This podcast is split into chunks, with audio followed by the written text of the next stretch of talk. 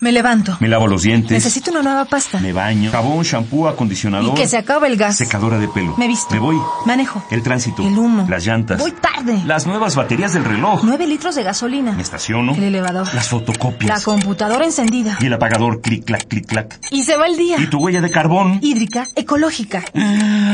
No conocía la dimensión de mis pisadas. Mm. Nuestra huella en el planeta.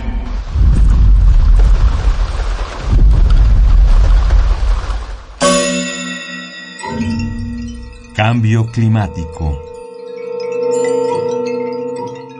¿Qué es el cambio climático?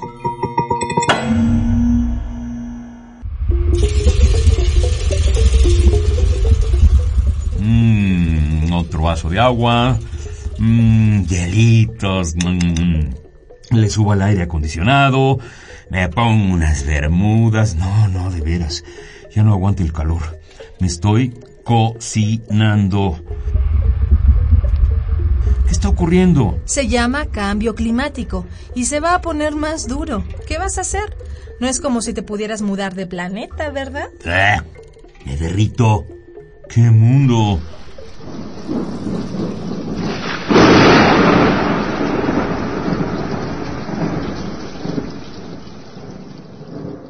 El cambio climático es el resultado de un aumento en la temperatura de la Tierra, es decir, del calentamiento global.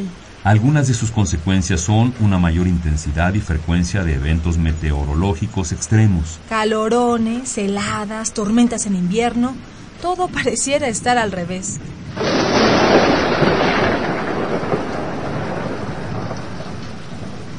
Cuando hablamos de cambio climático es importante entender qué es el efecto invernadero. Y sobre todo, la estrecha relación que tiene con nuestras actividades cotidianas. No te hagas, ¿eh? Tú también eres parte de lo que le ocurre al planeta.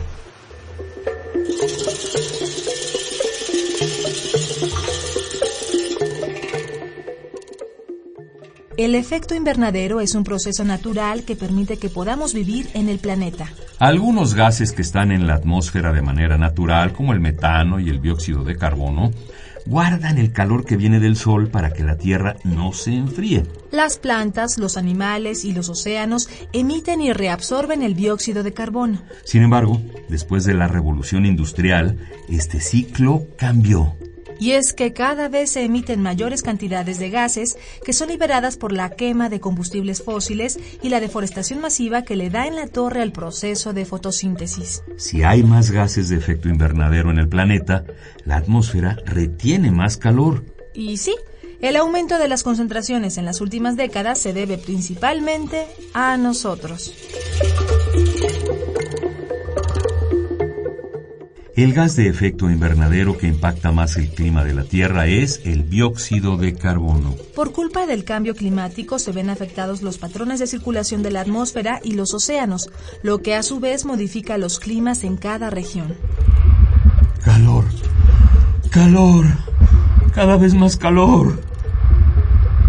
La concentración de dióxido de carbono en la atmósfera ha aumentado alrededor de un 32% en los últimos 50 años. Esto se debe a la utilización de combustibles fósiles y a los cambios en el uso de los suelos. Y aguas, porque si esta tendencia continúa, si no le bajamos, no hay duda, nos vamos a derretir. Ecopuma te da tres ideas para hacer la diferencia. El clima está cambiando por el aumento de gases como el dióxido de carbono en nuestro planeta. Regresar el color verde a la Tierra ayudaría a que la fotosíntesis procesara mejor estos gases. Si consumimos menos, gastamos menos y generamos menos gases.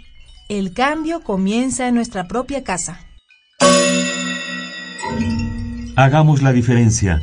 Ecopuma, Universidad Sustentable. Esta fue una coproducción del Programa Universitario de Medio Ambiente Puma y Radio UNAM. Huella de carbono. Hídrica, ecológica. Huella humana. Pasos inmediatos. nocivos. indelebles. Estamos a tiempo de cambiar nuestra ruta, ¿Cuál es la dimensión de tus pisadas?